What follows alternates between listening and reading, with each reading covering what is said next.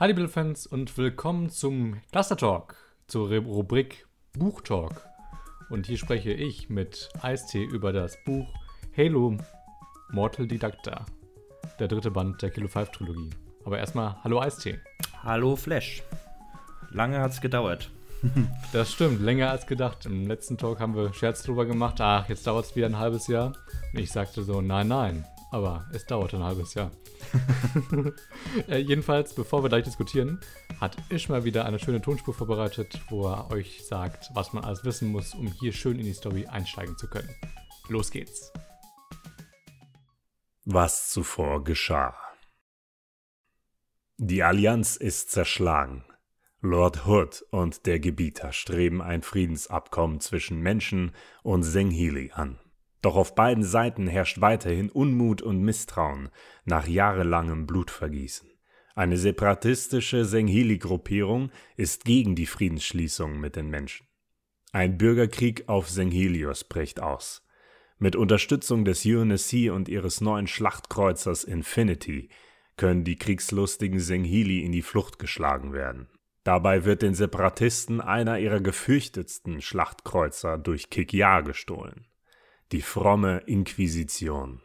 Schon vor Ausbruch des Bürgerkriegs beauftragt Oni das Kilo-5-Team, die Senghili-Separatisten mit Waffen zu versorgen, um den Konflikt zwischen den Senghili anzufeuern und somit auch die Friedensbemühungen zwischen Menschen und Senghili zu stören. Mitglied des Kilo-5-Teams ist Spartan Naomi.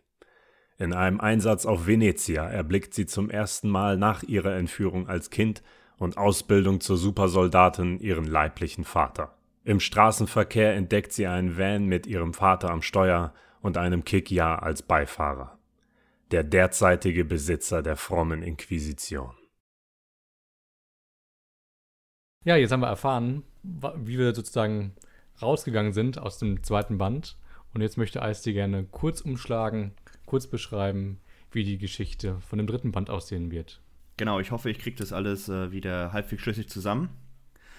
Äh, da kann man auch gleich nochmal sagen, der liebe Flash hat sich eine kleine Zusammenfassung geschrieben. Und ähm, sofern das Interesse besteht, werden wir die auch oder wird Flash die auch veröffentlichen.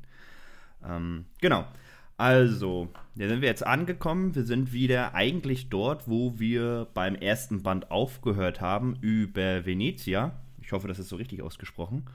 Und ähm, ja, Jetzt habe ich gleich den Faden verloren, Flash. ja, und Mal, Mal und Was befinden sich auf Venezia. War das so? Genau. Nee, das war nicht so. Naomi war mit dem auf dem Planeten. Ja, genau. Siehst du? Exakt. Genau da habe ich mich gerade auch gehakt. Ähm, genau, Naomi war mit den auf. Äh, 1, 2, 3. Naomi war mit. Ähm, war es auf dem Planeten und sie haben den Vater von Naomi zum ersten Mal gesehen. Ähm, soweit ich das noch richtig in Erinnerung hatte, war das in einem Votok. Und in dem saß der liebe Vater, der Stefan Senske, mit einem äh, Schakal. Und die Aufgabe von den beiden ist natürlich einmal, äh, wie sie es immer machen, Waffen auf dem Planeten zu schmuggeln, um herauszufinden, wo die Waffen am Ende landen. Und um das Ganze etwas kürzer zu fassen, kriegen die dann irgendwann mit, dass äh, der nette Vater von Naomi diesen Schlachtkreuzer, der im zweiten Teil äh, geklaut wird von den Kikya, äh, dass er den kaufen möchte. Und äh, um diese ganze Aktion spindelt sich denn die Story, dass ähm, die Kilo 5 Team versucht, ähm, dem Vater näher zu kommen, indem sie äh, ja, sich bei dem Planeten bei der Miliz bewerben. Und ähm, das geht dann alles auch relativ schnell, dass sie das Vertrauen gewinnen. Doch äh, aufgrund einer ja, misslichen Lage mit einer äh, Kikya-Dame, die versucht, das Schiff auch unter ihre Griffe zu kriegen, da sie einen Vertrag mit äh, den Zangheli äh, Herren hat. Äh, hast du den Namen noch im Kopf? Äh, Tilkam hieß das eigentlich. Ja, genau, genau. Der hat sie angeheuert, das Schiff äh, zu besorgen. Sie hat damit natürlich auch andere Pläne, denn sie möchte die Kikya wieder vereinen untereinander, um, dass sie nicht so verstreut sind, wie sie sind. Das wird auch relativ äh, gut erklärt in dem Buch, wie so die Verhältnisse sind. Darauf können wir auch noch zu sprechen kommen, oder möchte ich sogar noch zu sprechen kommen. Und ähm, genau, der, die gute Dame macht denn äh, etwas, das äh, komischerweise das Kilo 5 Team auffliegen lässt. Und ja, sie fliegen auf, werden ordentlich vermöbelt, aufgemischt und müssen denn gerettet werden, natürlich von Naomi. Und äh, dadurch begegnen sich denn äh, der Vater und die Tochter. Der Vater ist äh, sehr, ich glaube, der ist 60 Jahre und ist schon seit 40 Jahren dann eben auf der Suche nach ihr, weil er mitbekommen hat, dass äh, ja, sie entführt wurde und dass nur ein Klon äh, wiederge ihm wiedergebracht wurde. Und bei der Versöhnung kommt es denn dazu, dass wir auch den Story Arc von den äh, Schakalen noch äh, mit aufgreifen, denn die haben das Schiff erreicht und ja, das Schiff springt nachher am Ende in tausend Teile, aber das können wir ja gleich noch genauer bereden. Und ja, ich hoffe, das war jetzt halbwegs verständlich. genau, es dreht sich eigentlich nur äh, um diesen Schlachtkreuzer, die äh, fromme Inquisition, ne? die halt bedeutend ist, weil es so einen so Verglasungsstrahl hat, wie wir es kennen. Ne? Kann also Planeten verglasen. Genau, genau. Und die soll auch, ähm, also ich habe den Namen vorher nie gehört in den Spielen, aber sie soll eine sehr starke Historie haben in der Allianz selber. Sie soll, ah, okay. äh, äh, soll ja bei den Angriffen auf die Erde dabei, auf die Erde dabei gewesen sein oder auch bei den Aufständen war sie dabei, Brutes gegen Sangheli. Und deswegen ist das auch so, ja, so ein kleiner militärischer, ja, wie nennt man das? Ja, historischer Tropfen. Ich weiß nicht, wie man es nennen kann. Hat einen hohen Stellenwert historisch, militärisch, sagen wir es so. Kann ich auch vorweggreifen, die Charaktere haben mir auch beschrieben, es ist, äh, wäre ein Schiff des Heiligen Krieges entsprechend. Deswegen. Des Heiligen, okay. ähm, genau, und jetzt äh, war das Ganze natürlich ein bisschen kurz gefasst und ähm, wie wir das auch schon in den anderen Büchern gemacht haben, gibt es äh, Story Arcs. Äh, immer so Perspektiven, die man verfolgt. In dem Fall sind es äh, drei, wie eigentlich immer das Kilo 5 Team. Dann kommt einmal äh, Stefan Senske, also der Vater von Naomi. Und der dritte wäre dann äh, die Sicht von dem Schakal, äh, der Schakaldame, Kohl von, würde ich sie nennen. Oder so heißt sie. Ich weiß nicht, ob es richtig ausgesprochen ist. Habe ich auch so gedacht, ja. Okay. Genau, und da würden wir uns jetzt einmal wieder so ein bisschen durch, durchwuseln. Ähm, genau.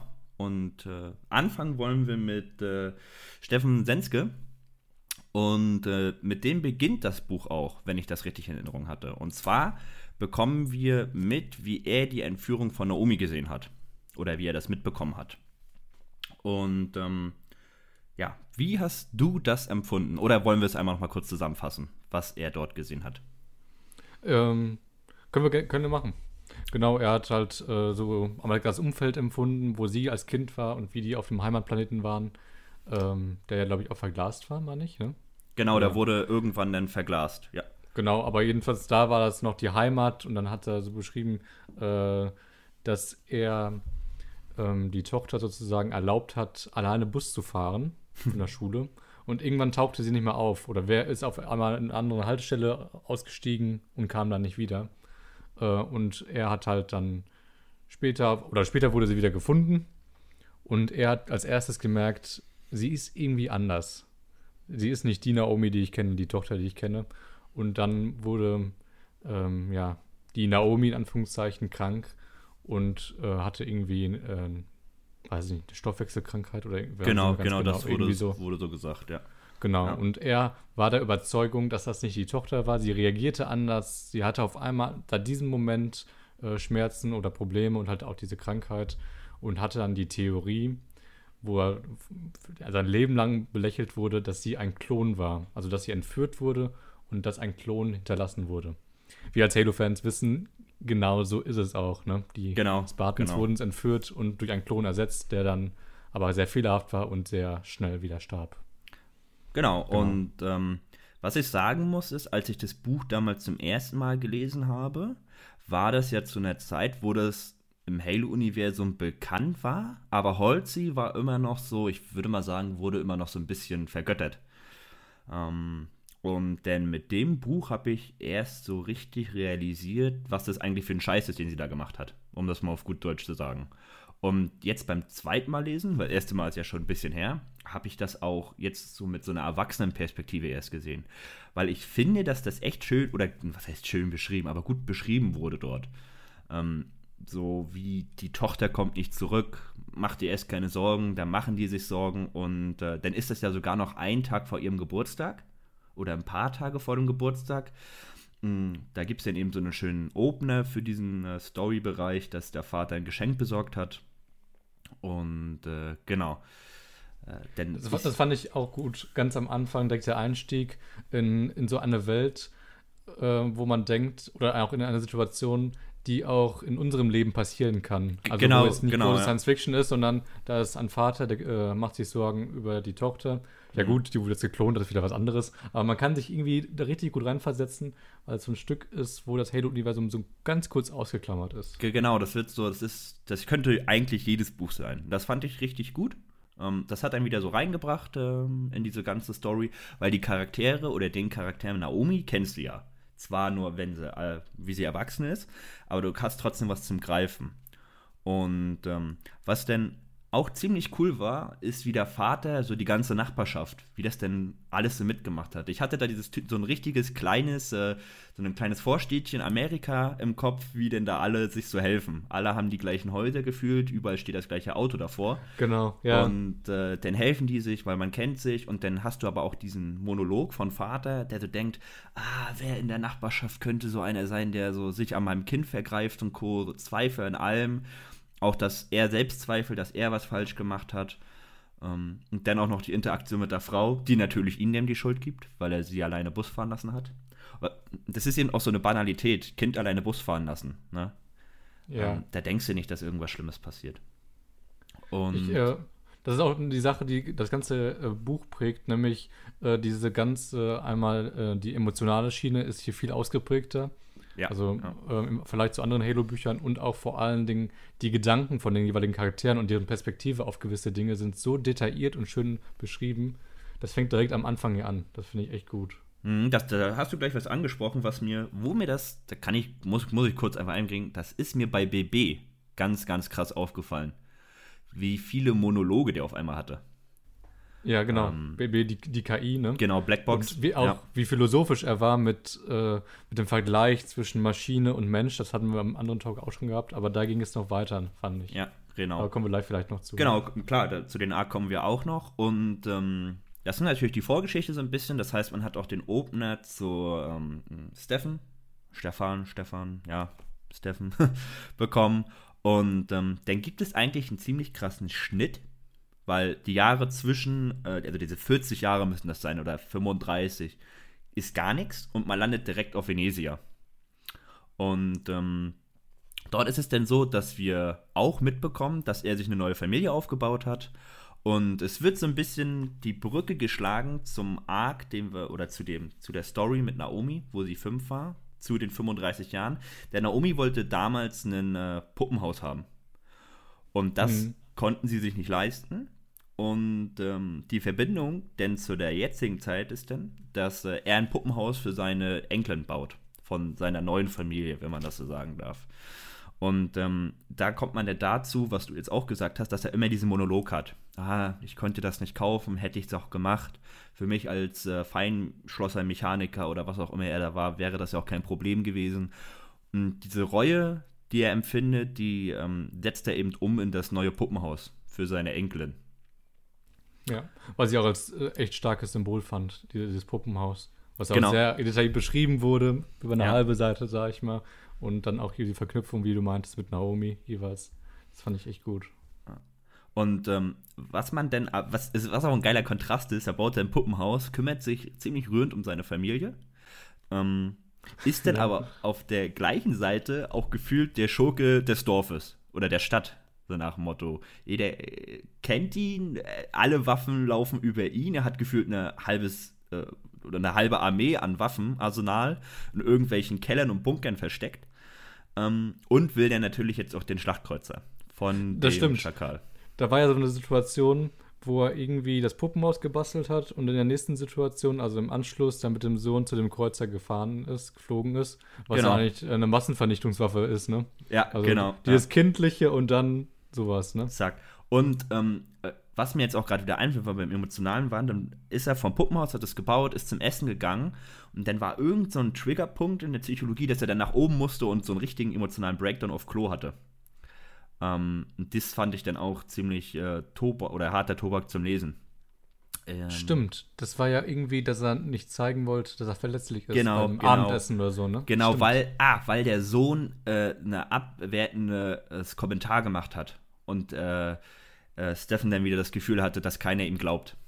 Genau, er wurde ja gar nicht auch von der äh, neuen Familie, wie du meintest, ähm, nicht richtig ernst genommen, beziehungsweise genau. zur Theorie, dass genau. Naomi entführt wurde und ein Klon zurückkam und dass da eine Sache ist, die einfach nicht erledigt ist, also wo er ähm, ja, man muss nicht weiß. Ja, genau, weil äh, im Endeffekt hat er ja recht, aber keiner glaubt ihn. Und äh, er weiß ja, dass er recht hat, dieses Gefühl, weil er ja auch noch seinen Kumpel hatte, Ronny, glaube ich. Irgendwas mit R. Remo. Remo, Remo. Und äh, der Remo eben das genau das gleiche Schicksal hatte. Ähm, ja, und äh, äh, die beiden haben sich dann eben äh, ja, gut verstanden. Und dadurch hat er eben diesen Anker mit Remo gehabt und nachher am Ende kein mehr, weil der Remo verstorben ist. Grund unbekannt. Genau. Aber genau, wie du gerade schon sagtest, dann kaut er sich das äh, Schlacht, den Schlachtkreuzer an mit seinem neuen Sohn oder mit dem Sohn Edwin. Und ähm, dabei ist es eigentlich, äh, oder kommen wir auch noch zu einer Sache, die, wenn man das Buch liest, gar nicht denkt, dass es so wichtig wird. Aber wir lernen dann nochmal einen neuen, ähm, na, wie heißen sie, Ingenieur kennen. oh ja. Ähm, äh, und dieser Ingenieur spielt eine ganz tragende Rolle nachher am Ende bei dem letzten Teil des Buches. Und ähm, das kriegt man gar nicht so mit. Man denkt, es ist eine Nebenfigur und auf, äh, dann am Ende macht es so, klack. Und äh, dieser Ingenieur hat so einen leichten Spleen, würde ich sagen, ne? Irgendwie so. Ja. ja. Ähm, die anderen Ingenieure, die wir schon kennengelernt haben, diese Trilogie handelte eigentlich nur von Huragox. Ich liebe sie, die Ingenieure. Ja, Jedenfalls so. im Vergleich zu dem, er nimmt äh, nicht direkt Befehle an, hinterfragt sie hinterfra hinterfragt die Motive, die die haben. Ähm, und was war noch? Hat so ein bisschen einen eigenen Willen, ne? Genau, genau. Und da wird eben dann äh, auch von den Kikya, also der Safel, der das Schiff eben verkauft, gesagt, ja, weil er keinen anderen hat, der ihn repariert. Und ähm, mhm. was ich krass fand, äh, dass er vom Brutes ausgesetzt wurde, weil er sich dem Brutes widersetzt hat. Also man muss das überlegen, es ist gefühlt die wertvollste lebende Ressource, die es gibt, die Ingenieure, und werden dann einfach ausgesetzt, weil er Quatsch gemacht hat. Und ähm, was ich da ganz cool finde, das habe ich mir sogar als Notiz gemacht, weil wir bei Huragog gerade sind, dass, ähm, obwohl, da kommen wir nachher zu drauf. Kommen wir nachher drauf. Dann sind wir nicht ja. ganz so durcheinander. Kommen wir nachher drauf. Genau, und ähm, dieser Ingenieur muckt auch wieder auf, als, äh, ja, S äh, Steffen dann wollte, dass einmal dieser Verglasungsstrahl ausprobiert wurde. Und der wird eben auf Blutsväterruin gerichtet und da ist der, der Huragog ziemlich nervös geworden und dann in dem Schrank eingesperrt. Am Ende. Man muss ja nochmal noch mal erinnern, die, die oberste Priorität oder Aufgabe von den Ingenieuren ist ja, die Blutsväterstrukturen zu beschützen. Und da genau. wird dann als Demonstration alles zerstört. Und da war das Schöne, dass ähm, Stefan, also der Vater von Naomi, das gesehen hat und auch gar nicht wollte, dass die Ruine zerstört wird. Und er durfte ja das zweite Mal schießen und hat dann extra daneben geschossen oder was anderes anvisiert. Und dadurch hat sich ja so ein bisschen so ein Vertrauen zwischen dem Ingenieur und Stefan aufgebaut. Was also, denn eben auch Ingenieur, noch wichtig wird. Genau, dass ja. der Ingenieur sagt, ah, dieser Mensch äh, nicht, verfolgt so ähnlich die gleichen Ziele oder hat die gleichen Vorstellungen davon, ne? Was Wie man auch, mit den Strukturen umgeht. Genau, was ich auch erstaunlich fand, ist, weil für uns sind ja Blutsväter, also für die Leute, die eben im Universum drin sind, immer so selbstverständlich. Aber du hast eben an der Reaktion gemerkt, dann von Naomis Vater, der kannte das gar nicht. Ne, der kam von seiner Koloniewelt auf Venezia und hat noch nie so eine Ruine gesehen und beschreibt sie dann eben auch die Ruine nochmal. Mhm. Ähm, ja, und äh, ich würde sagen, damit endet es dann eigentlich auch. Denn äh, kommt er wieder zurück und dann haben wir den Punkt, wo sich die Kilo 5 Story mit äh, der von äh, Steffen äh, überkreuzt oder anfängt zu überkreuzen. Oder habe ich was mhm. vergessen? Nee, eigentlich. Ja, ist es denn. Da wird der Kauf abgeschlossen und äh, dann äh, überkreuzt es sich. Willst du Kilo 5 einmal übernehmen? Ähm, genau, nämlich, wir haben ja gerade ganz am Anfang erzählt, Naomi und Vas sind auf Venezia, haben ja den Vater gesehen beim Vorbeifahren auf dem Parkplatz, dass der Vater da war äh, mit diesem äh, Kikya, der, äh, die Geschäfte gemacht haben. Und jetzt ging es darum, dass ganz am Anfang äh, BB erstmal nochmal erzählt, äh, wie das war, dass er sozusagen diese Fragmente wieder integriert bekommen hat. Da kommen wir wieder zu diesem emotionalen Monologen, dass das eben super schwierig für ihn war. Ich glaube, er hat es so ein bisschen wie, wie mit Alzheimer auch beschrieben, ne? Ja, genau. Also einmal, ähm, einmal genau das und der Zerfall, ich glaube, diesen äh, Kollaps, der so eine KI erleidet hat, dann mit Alzheimer oder Demenz äh, verglichen, ne? Dass, es, Genau. dass, er, dass er da abnimmt, was ja auch wieder so ein menschlicher Vergleich ist immer, ne? Was auch ganz interessant ist. Wobei er das ja immer versucht zu vermeiden. Diese menschlichen Vergleiche, BB, vers- deswegen hat, ist er ja auch mal als Würfel, der sich widerspiegelt. Der möchte ja nicht vermenschlicht sein. Das ist interessant, obwohl er sich immer mit einem Menschen vergleicht und Ja, sich auch ja. dem irgendwie ähnlich sieht, äh, stellt er sich nicht als Avatar wie Cortana, als Mensch dar, sondern als Würfel oder als eine Ja. geometrische Figur, ich weiß gar nicht mehr ganz genau. Ja, jedenfalls ähm, zu dem Punkt haben wir einmal was. Und äh, Naomi hat da jetzt den Vater gesehen und hat dann auch ganz viele Gedanken über den Vater und hat dann sich selbst erwischt, was ich ganz interessant fand, dass er in Gedanken ihn Dad oder Vater genannt hat, obwohl sie ja gar keine persönliche Bindung oder Beziehung zu ihm hat. Ne? Ja, ja Das- also, ne, das, aber kann ich mir, man, schwierig vorzustellen, wenn man es selber nicht hat, aber ich kann mir das ziemlich gut vorstellen, dass es denn so ist. Ja, man, man, hat sie, sie hat ja Fotos von ihm gesehen, ne? Genau. Der, Genau, das war ja in der Akte, dass sie dann festgestellt haben, ah, der ist ja da der Hauptschurke, so nach dem Motto. Und ähm, ich glaube, man, man, man, man bekommt ja auch mit, dass sie ziemlich ähnlich zu ihm aussehen soll, aufgrund der Augen. Und dass, wenn man dann eben davor steht, realisiert man das relativ schnell und sagt dann sich auch, okay, das ist mein Dad, offensichtlich. Weil sie hatte ja Mhm. vorher nie eine Vaterfigur, außer vielleicht hier äh, Men, Men, Mendes, äh, der Ausbilder ins Spartan-Programm.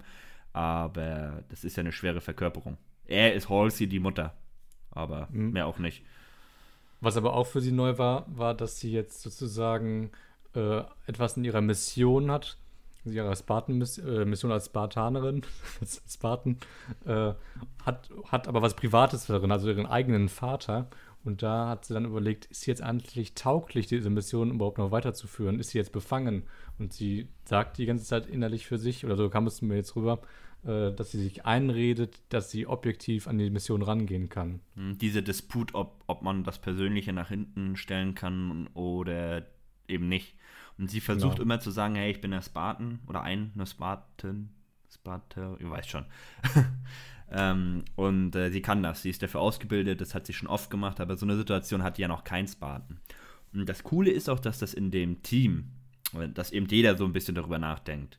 Was denkt sich das nämlich aus, okay, äh, ist das jetzt gut für sie, kann sie damit umgehen? Äh, oben auf dem Schiff, muss man ja sagen, ne? denn äh, die, das Schiff, äh, wo dann die anderen Mitglieder sind, Phillips, äh, Death, äh, Ja. Mal und Osman, BB natürlich auch und die äh, Core als äh, Ingenieur, die äh, denken auch darüber nach, kann sie das, ist es sinnvoll, soll sie wieder hochkommen? Und äh, weil wir denn, das sollte ich nämlich ansprechen vorhin, weil- das Team ja immer, wir haben das jetzt über drei Bücher dann verfolgt. Und ich finde, da hat sich eine echt gute Gruppendynamik entwickelt. Und das war für mich gleich bei der ersten Kilo 5 Szene wieder zu sehen. Da geht es nämlich darum, dass ähm, Osman, also der Offizier oder die Chefin vom Schiff, Geburtstag hat und es wird ein Kuchen gebacken. Ja. Und dann backen die mit dem Ingenieur einen Kuchen. Und äh, das geht relativ schief und dann wird auch mal gefragt, warum das dann mit einem Huragok macht. Das macht doch gar keinen Sinn. Er soll irgendwas Technisches machen und dann als teambildende Maßnahme und Co. Und dann Der hat den Schriftzug gemacht, der Oberkopf. Genau, genau. Den Schriftzug und die, den, den, diese Zuckerglasur, die oben drauf ist. Und da musste BB, weil Ingenieure das ja immer ziemlich, äh, die wollen ja exakte Aussagen haben. Nicht so oder so, sondern direkte Anweisung, wie was sein muss. Und da musste BB ihm richtig sagen, wie er das möchte.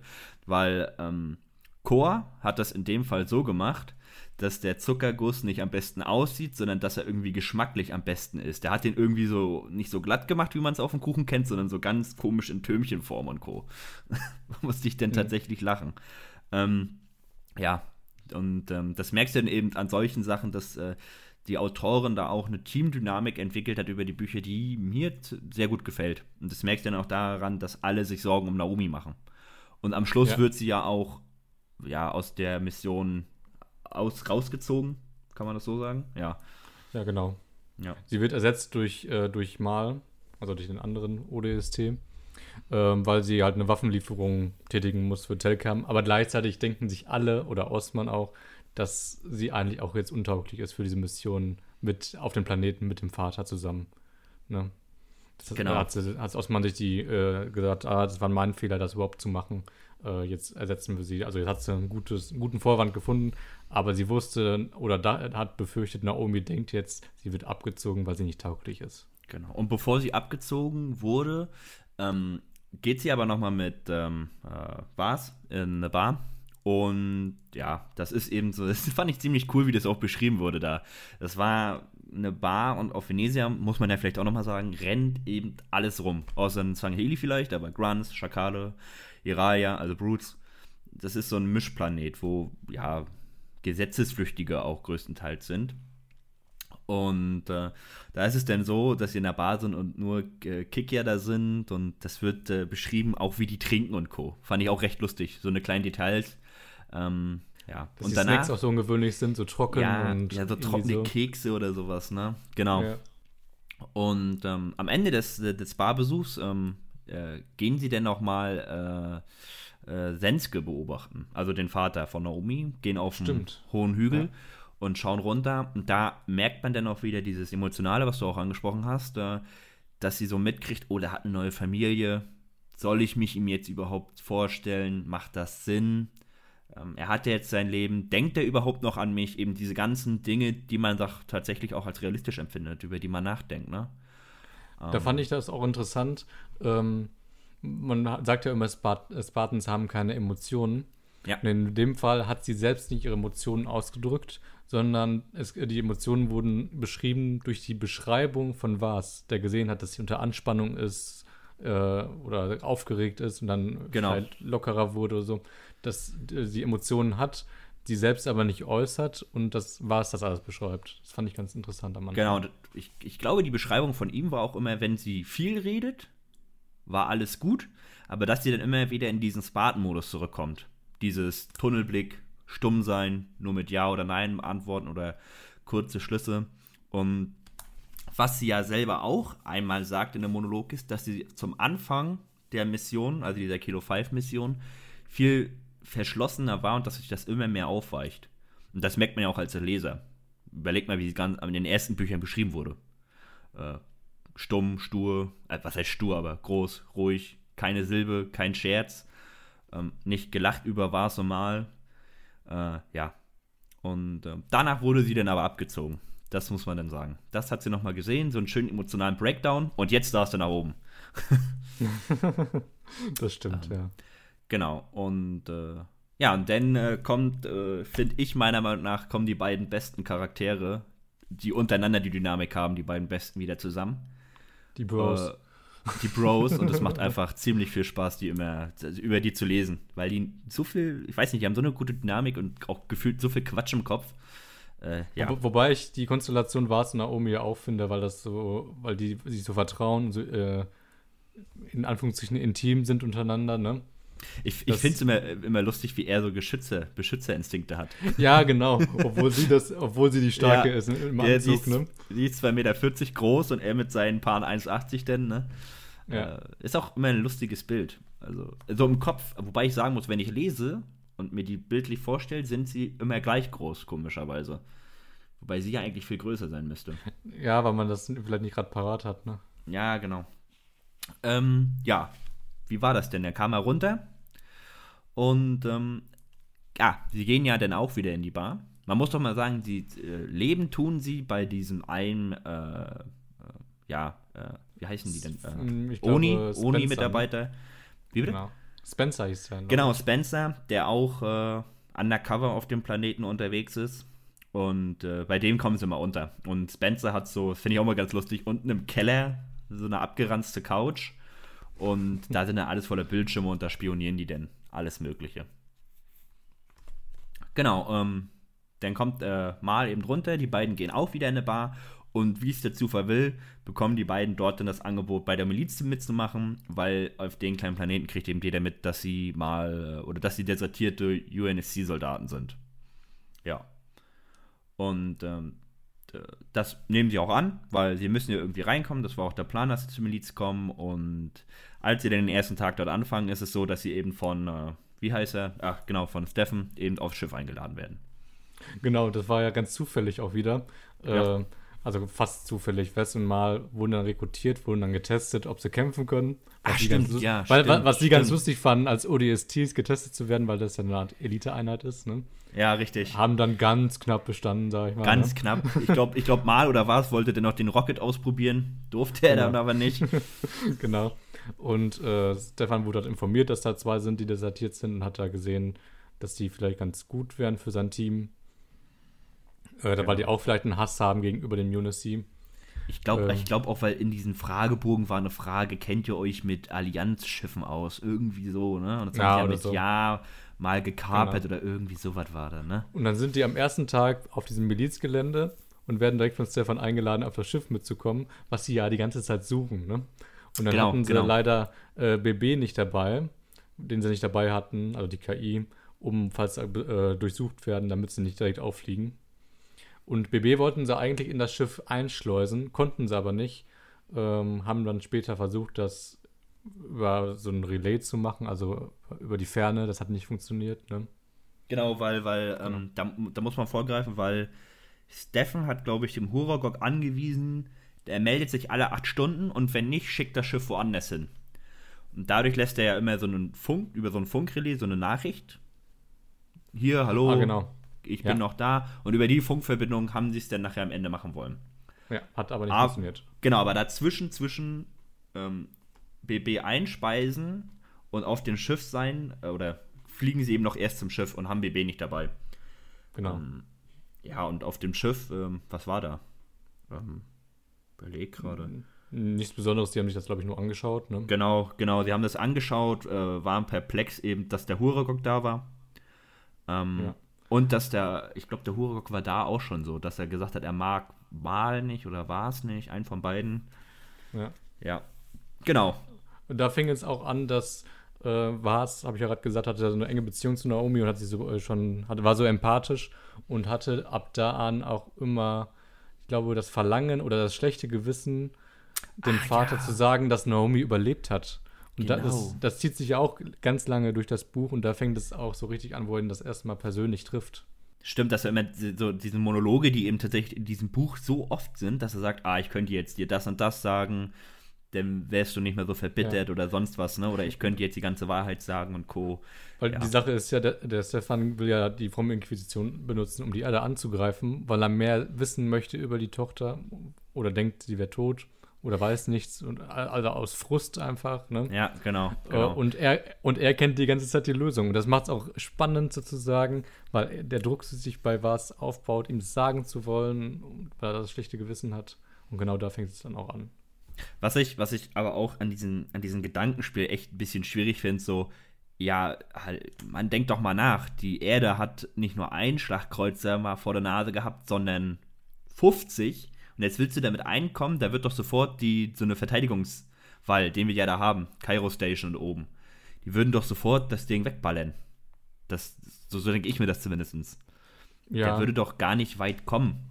Also, Wobei ich nicht weiß, wie schnell die reagieren könnten. Aber habe ich mir auch gedacht, das ist ein bisschen naiv. Er hat jetzt ein Schiff und geht dann Ja, als einzelne genau. Person mit seiner kleinen Crew, die er sich irgendwie aufkratzt, dann dahin. Ja, eben so Ja. 50 Leute. Das ist ja auch noch das Problem, man muss eben Leute rekrutieren. Deswegen sind die beiden ja da, um dieses Schiff überhaupt am Laufen zu halten. Oder dass es fliegen kann. Ich hatte aber auch jetzt nicht richtig die Vorstellung, wie groß dieses Schiff ist, ne? Im Vergleich jetzt zum 1,6 Beispiel. 1,6 Kilometer. Und die Infinity, äh, Infinite Okay. Inf- ist 7 Kilometer lang. Also Oh. das soll ja, soll ja auch kein großer Schlachtkreuzer sein. Das ist ein kleiner, aber der hat eben so große Historie, ne? Deswegen äh, äh, ist der eben auch so gewollt und beliebt bei den Sangheli. Und der Gag ist ja, das, das habe ich dann auch erst wieder durchs Lesen gerafft, der hat ja erst dem Gebieter gehört, dann war es weg und dann hat es ja ähm, äh, Telkem sich geholt. Und dabei wurde es ja geklaut von äh, diesem Sethwell. Genau. Ähm, genau, und dann äh, auf dem Schiff kommen sie wieder zurück. Dann ist ja das, was wir gerade angesprochen haben, dass sie versuchen, äh, BB einzuspeisen über den Funk. Und in der Zwischenzeit äh, hast du ja auch angesprochen schon, äh, das ist dann übrigens der Punkt, wo sich die beiden Stories überkreuzen, falls es noch nicht aufgefallen ist. ähm, in der Zwischenzeit ist das, was du angesprochen hast, dass äh, ja die Waffenlieferung noch gemacht wird von Naomi und äh, zu dem Sangheli, also Telcam wieder. Und das ist ja eine der wenigen Punkte, wo Philipp äh, dann nochmal kommt. Der ist in dem Buch gefühlt gar nicht da. Genauso wie äh, Dev, äh, die ja. Pilotin, die sowieso in den Büchern kaum große Story-Anteile hat. Aber Philipp, ja, der hatte eben den Buch davor, ne? Sein ja, der hat, nicht, der hat ein ganzes Buch gehabt, wo auf St. Gelos ja. war, ne? Ja, eben, ja. genau. Und ähm, der Gag ist, dass er sich immer noch, also die paar Punkte, die man hat, er hat er auch wieder Monologe oder immer noch diesen Zwiespalt, dass er sich immer noch die Schuld gibt, dass er die äh, Sangheli-Damen allein gelassen hat bei ihrem Turm. Hm. Das zermürbt ihn immer noch. Und äh, ja, bei der Waffenlieferung passiert eben nichts großartig. Also. Ah, also alles, was er macht, ist sozusagen eigentlich nur ein nettes Gimmick und erinnert an die Bücher, die man vorher gelesen hat. Ist genau, das nicht unbedingt relevant. Ne? Genau, Außer, dass er ein paar Übersetzungen macht oder so, aber jetzt will ich nicht. Kleiner Reminder, richtig. ne? Genau. Ja. Ähm, ja. Ähm, und dann, was, was kam denn? Dann würde ich eigentlich schon fast sagen, dass wir denn einmal die Kikia-Dame ansprechen müssen, weil die macht ja etwas, äh, wodurch die beiden ODSTs auffliegen. Oder habe ich noch was vergessen? Ähm, ich weiß gar nicht, was du meinst mit auffliegen, weil die hat gar nichts damit zu tun, meiner Meinung nach. Wenn ich doch, das richtig sie, in Erinnerung habe. Äh, sie entführt doch, sie entführt doch äh, Sefwell. Und äh, dadurch, ähm, weil. Ah, okay, ähm, okay, da ist eine kleine Verwebung drin, hast recht, hast recht. Genau, und dadurch fällt dann ja, fliegt dann ja auf, dass irgendwas verkehrt ist. Und er, ja, das können wir ja gleich, auf blauen Dunst geht er ja dann zu den UDSTs und kommt dann so da drauf. Durch. Wahnsinn, wie du das alles weißt. Ich schreibe dir sechs Seiten Zusammenfassung, schreibe die Zusammenfassung nochmal in klein und du kriegst das trotzdem alles so vom Kasten weg. Geil. Ähm, also, da muss man aber auch sagen, ich finde, dass ihre. Sie, ist, sie wirkt so reinge, reingeschoben. Ich weiß nicht, wie du das empfunden hast. Ähm, für mich könnte sie auch, sie ist total irrelevant. Ähm, Was? Ja. Ich fand am Anfang auf jeden Fall, sie ist eine, also war eine interessante Perspektive, weil ich von den Kickjahren nicht so viel wusste, wie so zum Beispiel deren Familienkonstellation ist. Äh, das dass, stimmt. Dass das die stimmt. auch, ähnlich wie die Sangheli, ein bisschen stärker so ein Materich, Amt, Materich, Amt. Moment, wie heißt das denn? Wir haben es nicht Ach, so dass die Weibchen, dass ja, die Weibchen, genau. ähm, ja, ja, ich weiß das Wort, das, das, genau das habe ich übrigens auch gegoogelt, das Wort. Ich, ich dachte so, hä, was ist denn das Matri für ein Wort? Matriarchat, genau. Matriarchat. Das Gegenteil genau. von Patriarchat, genau. Genau. Äh, das ist da ich die. Ja, ich habe sogar aufgeschrieben hier. dass die Weibchen dominant sind, ne? Nee, ich habe Kikja haben Matria Matriarchat. Ja. Scharmütschler denken, sie sind mehr als Schakale. Das ist meine Notiz dazu. ja. Ähm, genau. Ne, man, man lernt so, man, eigentlich fast wie bei den Sangheli. Man lernt so ein bisschen die Hierarchie kennen auf kurz zehn Seiten oder so. Ja. Und ähm, was ich auch ganz, auch ganz, ja? Fand ich auch ganz interessant, dass sie äh, ja die Familie verlassen wurde, um die Inquisition zu jagen, sozusagen zu finden, lässt dann ihre Kinder alleine und hat dann auch so ein bisschen die Beziehung oder die Abhängigkeit zur Mutter, die sie eigentlich gar nicht so mochte, wenn ich das richtig in Erinnerung hatte. Ja, ja, ja, ja, ja. Und äh, was auch ganz cool war, war so kurz, das haben sie auch nur ja, halbe Seite oder so kurz angesprochen, dass es eben auch Unterschiede äh, dennoch mal gibt. Also klar, Schakale und Scharmützler, aber dass es denn je nachdem, welches Blut du bist, ungefähr so wie die Türme bei den Sangheli, dass du da auch nochmal optische Änderungen hattest. Sie gehört zu irgendwas mit T, ich habe es mir gar nicht aufgeschrieben. Äh, da gehört sie, zu diesem Bluts, zu dieser Blutslinie gehört sie. Und dadurch hat sie so irgendwie so einen schwarzen Federkranz. Und sie ist eine der, die mehr ist wie ein Vogel. Aber es gibt bei den äh, Scharmützler und Schakalen auch welche, die sind eher Reptilien ähnlich. Also, dass es da eben Unterschiede gibt, an denen die sich dann auch unterscheiden, wer zu wem gehört. Hm. Und sie, sie gehört eben zu einer sehr starken, dominanten Rasse, die äh, auch größer ist als die anderen und stärker. Fand ich sehr ja. cool, wie das beschrieben wurde. Und äh, genau, sie verlässt dann die Familie, wie du gerade gesagt hast, um die Inquisition zu finden. Aber da auch lustigerweise nicht um die äh, Telkam zu geben, weil Telkam hat den Auftrag gegeben, sondern um die Inquisition äh, auch wieder zu entführen, zu stehlen, äh, um eine, eine, eigene Flotte für die Kiki aufzubauen, damit sie nicht wieder versklavt werden. Sie wurden ja von der Allianz versklavt, von Teil der Allianz, äh, hatten aber kein großes Mitbestimmungsrecht, natürlich. Ja, ja. Äh, genau. und wollten dann, oder sie hatte die Ansicht, die müssen unabhängiger werden. Und da war so ein bisschen der Kontrast äh, zu den Sangheli. Sangheli hatten ja Kampfbereitschaft und mussten, haben wir im zweiten Buch, glaube ich, gelernt, oder im ersten, ich weiß gar nicht, brauchten eine Landwirtschaft, eine eigene Versorgung und sie brauchen eine, die Kick ja eine bessere militärische Versorgung oder militärische Ausstattung, um sich Genau. zu können, Genau. um überleben zu können. Ja. Was, was ich auch interessant war, dass sie, das wurde auch nur kurz angesprochen, dass die, die Kikya viel, viel früher die Raumfahrt hatten, als wir Menschen und Co. Aber dadurch, dass die so gierig sind, immer so, so, so, ja, wie, man, die werden fast wie Elstern beschrieben, ähm, äh, dass sie denn nicht weitergekommen sind und dass die Menschen die überholt haben. Das ist auch nur ein ganz, ganz kleiner Part, der aber super interessant war. Hätte ich nicht gedacht, dass die früher die äh, Raumfahrt hatten. Ähm, Ich glaube, die hatten eher das Horten als, ähm, als Ziel anstatt der Expansion. Genau so, das wird ja auch immer, tatsächlich von jeder Rasse wird es gesagt, dass wir Menschen wie, einen, wie, wie eine Krankheit sind, weil wir uns so ausbreiten. Überall Kolonien, alles adaptieren wir, dass wir so eine richtig, richtig eklige Rasse eigentlich sind. Ähm, weil wir so, ja, wie nennt man das so, auf gut Deutsch hinterfotzig sind, ne? Äh, Ja. Lächeln, aber das andere meinen und so, und das wird tatsächlich von allen gesagt, und die nehmen sich das auch alle als Vorbild und wollen das nachmachen. Die Sangheli wie die Schakale. Ja, dass das auch seine Vorteile hat, ne? Genau, genau, dieses, dieses, äh, dieses linke Spiel und äh, dass wir uns untereinander so zerfleischen und Co. Ähm, und trotzdem, denn wenn es wichtig wird, an einen Strang ziehen, das ist ja das, was sie eigentlich möchte, dass die äh, Kick ja vereint sind. Und auch wieder lustig, dass sie denkt, dass sie es mit einem Schiff hinkriegt, um ehrlich zu sein, ne? Wieder so ein bisschen Ja. naiv. Ja, das stimmt. Soll aber vielleicht auch zeigen, wie stark die fromme Inquisition ist, weil die, das Schiff ist ja im Fokus von dem Buch, ne? Und soll Ja, vielleicht ja. die Bedeutung hervorheben, ne? Achso, das haben wir auch noch gar nicht angesprochen. Äh, sie wird dann natürlich von äh, Stefan Senske, also Naomis Vater, wird das Schiff nach dem Kaufhof umbetauft auf die Naomi. Äh, ja, Ja. widerspiegelt nochmal, wie es für einen Disput er in sich trägt durch den Verlust des Kindes. Ähm, genau. Und ähm, auf Jedenfalls- der Suche, ja, kannst du weitermachen? Ja, okay. Wollte ich nicht- wegnehmen. Jedenfalls, äh, die Kikya-Schiffsmeisterin versucht sich dann eine Kuh zusammenzustellen, äh, um die fromme Inquisition zu finden. Und muss ja auch die, den Standort erstmal festmachen.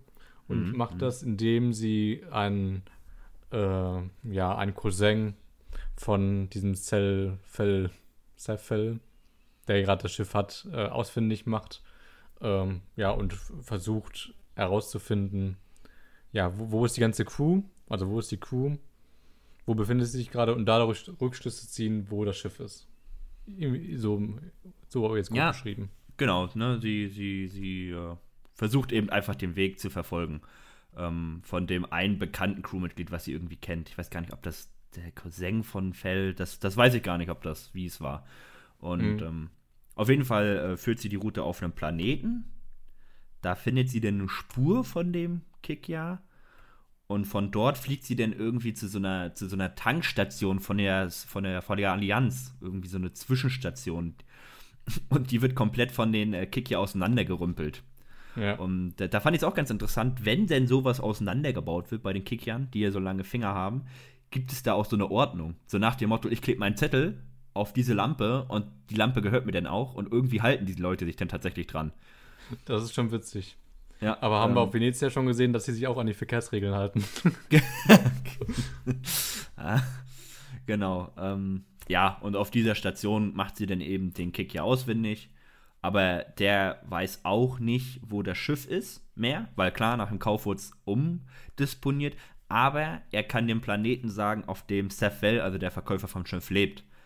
Und ähm, den Namen von dem Planeten hatte sie auch vorher immer, aber der wurde so komplett falsch ausgesprochen.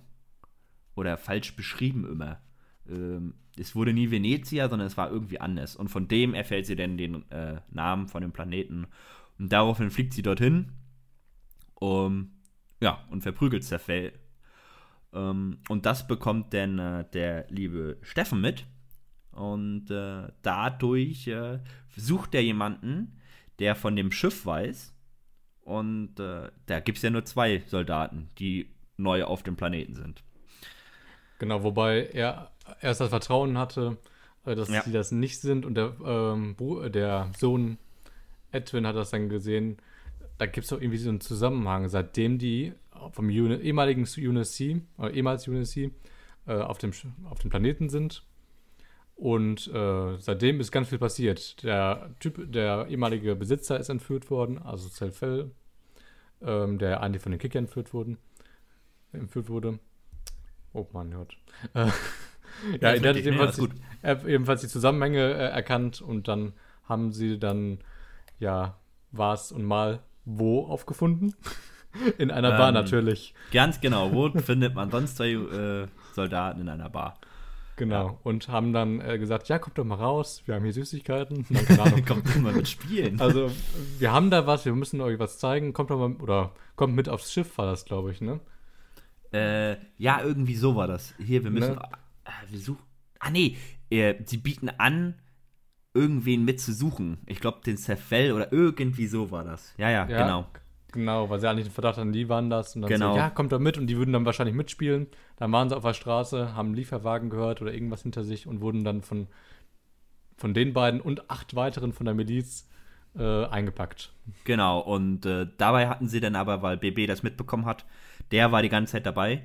Der konnte dann zum Glück noch fliehen. Also, dass er nicht mehr, äh, ja, nicht mehr in dem Chip drin war oder so. In diesem, in diesem Mikro, in der, so eine Handtra Handtrage-Com-Dings hatten die, mit dem sie normalerweise telefonieren. Irgendwie so wurde es Ja, beschrieben. so, genau. Ähm, und das muss ich sagen, das war der Part am Buch, der mir am aller, allerbesten gefallen hat. Die, diese- die, das, der Verhör. also genau, Verhör. das Verhör und die Entführung und ich fand, die Dynamik war einfach mega. Na? Also so in dem Verhör und klar, ähm, das wurde dann wieder so gemacht, wir hatten ein Part Verhör, dann hast du nochmal eben kurz, zack, Schnitt, bist du oben auf äh, dem Schiff gewesen mit Osman und Co., die das mitbekommen, die dann eben vorbereiten, dass die Rettung kommt, ne? Äh, wussten aber noch nicht genau, wo die sich befinden, die beiden Soldaten. Ich fand, fand das auch genial, das, Entschuldigung, äh, das Verhör so genial, weil da hat man das Gefühl, jetzt geht es vielleicht auch um Leben und Tod, was man Genau. in diesem Buch Ja. jetzt noch nicht so oft hatte, ne? Nee, ne, außer bei Philipp dann mal irgendwie so ein bisschen, dass es da ernst wurde. Aber das war ein ernster Ton. Und äh, dann gab es wieder einen Schnitt, dann hat man die Kick ja kurz gehabt. Aber das war alles immer nur so rausgeschoben und ich wollte unbedingt weiterlesen. Komm hier, wie, wie kriegen die jetzt auf die Fresse oder wie kommen sie da raus? Weil ich das auch gar nicht mehr wusste, wie das alles aufgelöst wurde. Und ähm, in diesem Verhör hat sich jetzt zum Beispiel Vars, hat sich eingepisst. War es richtig? War es Vars oder war es mal? Nee, Ja. Vars war es. War- Genau. Und ähm, äh, wie, wie dann auch beschrieben wurde, wie sie immer reingedroschen bekommen haben und äh, dass er dann umgefallen ist oder das Mal auch dem anderen halb tot gebissen hat, wie so ein Tier sich da reingebissen hat, äh, als da unaufmerksam war. Ah, das fand ich schon cool. Ich fand das Ähm, auch hatte- interessant, weil das eine Szene war, äh, wo man war und mal so ein bisschen unterscheiden konnte. Also ich habe die nicht gut unterscheiden können, irgendwie Okay. aus irgendeinem Grund. War es auf jeden Fall nur, weil, sie, weil er große Empathie zu Naomi hat. Aber hier Mhm. konnte man so gucken, in so einer Notsituation, wie sie das bewältigen. War es, hat sich mit Gedanken abgelenkt, um die Schmerzen der Schläge auszuhalten, hat, ja, hat die ganze Zeit an was anderes gedacht. Und Dass er nicht mal- auf Klo, dass er nicht pullern möchte. Gen genau, dass er würdig da sitzt, aber Ja. hat sich viel mit Gedanken abgedingst, äh, abgelenkt und mal, als er gefoltert wurde oder geschlagen wurde, ähm, hat sich eher so eine Wut aufgebaut und aufrechterhalten, die dann immer stieg und stieg und hat dann einfach reingebissen, als er die Chance hatte, Ja, weil er ja, ja. später auch mit einer Bohrmaschine bearbeitet werden sollte. Das fand ich auch krass, als ich das so gehört habe. Hier Bohrmaschine und dann irgendwie hinten rein, weil sie an die Plan Implantate wollten, ne? Oder irgendwie so. Oder Genau, weil in diesem Ja. Implantat, das sie haben, äh, so eine Art, nicht GPS, aber halt so ein Standortsding haben, ne? Dass genau, halt dadurch, genau, dadurch wurden sie auch wieder gefunden, dann nachher. Von der Ja. UNSC. Ja. Ähm, genau, und äh, man kann das Verhör gar nicht so zusammenfassen. Das fällt mir gerade ziemlich schwer. Aber auf jeden Fall waren die getrennt, werden dann wieder zusammengeführt. Und äh, da fand ich auch das Kommentar gut, ja. Das riecht hier wie im Zoo, so nach dem Motto. Ja, ich habe Mhm. mir einen gemacht. ja. Und ähm, danach werden sie ja, genau, dann kommt ja der Vater rein und ähm, Vars ist ja der, der die Akte von Naomi auch gelesen hat. Und der dann tatsächlich ziemlich offen darüber redet. Und das ist dann so das erste Mal, dass der Vater richtig Bestätigung bekommt. so wie es denn so, so nach dem Motto Schuppen von den Augen fällt.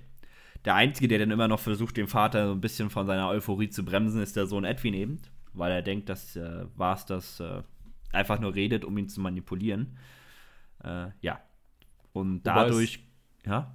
Ah, sorry, will ich nicht immer unterbrechen. Ich, Ja, meine gut, nur, ich meine nur, es gibt ja dann auch den Konflikt zwischen Vars und Mal, weil Vars halt die Informationen raushaut und aus Mals Perspektive sieht das so aus, als würde er ähm, ja die Mission vergessen und nur Genau. seinen Ja. Impuls folgen, weil er diesen Druck hatte ja oder auch äh, die Empathie zu Naomi hatte die ganze Zeit und das auch erzählen wollte und hat das ja jetzt auch getan, um, um zu überleben, teilweise auch, ne? Ähm, Genau, aber ne, er vergisst, äh, muss man ihm sagen, das sind ja ganz, ganz geheime äh, UNSC und ONI-Informationen. Genau. Und, Das ist ja jetzt ähm, nichts, was öffentlich irgendwo rumsteht.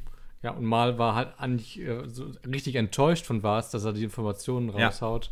Hat aber dann auch später gedacht, ähm, es könnte auch eine Strategie sein, wie das Philips mit den Sangheli gemacht hat, mit den, den Verhandlungsstrategien, so ein bisschen was preiszugeben und dann So ein bisschen ködern, ja. genau, ja. dass es Hat eine ja Strategie E- sein kann. Hat ja auch geklappt nachher am Ende. Ähm, Vars durfte dann äh, gehen oder wurde von äh, äh, dem Vater dann mitgenommen zu einer anderen ja, Station oder zu, zu so, so einem Tagebau, dem der Vater gehört. Und äh, Mal wurde aber da gelassen, durfte sich dann aber, so wie ich das mitkriege, erleichtern einmal und äh, hat auch was zum Trinken bekommen. Und dann just in dem Moment äh, kommt Naomi und stürmt die Bude. Und äh, dabei schießt sie dann den einen Bewacher ab. Ein bisschen, bisschen unnett. Aber ähm, da wird dann auch ein cooles Detail erzählt. Sie muss ja ein Jetpack dann haben, so wie das erzählt wurde. Weil sie ist ja mit ihm dann nach oben gestartet und ziemlich weit weggeflogen von dieser Militärbasis. Weiß nicht, ob Mhm. du dich daran noch erinnerst. Das stimmt, ja. Genau, und ähm, dann äh, Schnitt wird eben Vars bei der anderen Station von dem einen der wenigen Aufdrücke von Dev, oder wie heißt im Ganzen? Deverox. Deverox äh, befreit. Und äh, dabei wird dann aber der Vater mitgenommen und nicht erschossen, weil Vars das so möchte. Oder er äh, beschützt ja den äh, Vater dann auch in dem Sinne, dass er sagt, jetzt duck dich, vertraue mir und Co. Ja. Und das ist dann der Punkt, wo Vater und Tochter aufeinandertreffen werden Später. in Kürze. Genau. Und äh, was ganz, oder was ich recht erschreckend fand, ist, man hat ja die Folter so mitbekommen, dachte sich aber, ja, haben ein paar Schläge reinbekommen, aber die wurden scheinbar so doll verprügelt, dass die grün und blau waren im Gesicht und auch erstmal auf die medizinische Station mussten. Hm. Was ich noch interessant fand, ist, dass Vars ja dann Stefan auch erstmal beschützt hat und er hatte immer noch, immer noch dieses schlechte Gewissen ähm, und sozusagen immer noch diese, diese Empathie zu ihm, dass er ihn beschützt hat, obwohl ja mal, obwohl sie ja gefoltert wurden, obwohl sie festgehalten Genau. wurden, entwürdigt wurden. Ne? Er saß in seinem eigenen Urin, hat gesehen, wie Mal fertig gemacht wurde. Ne?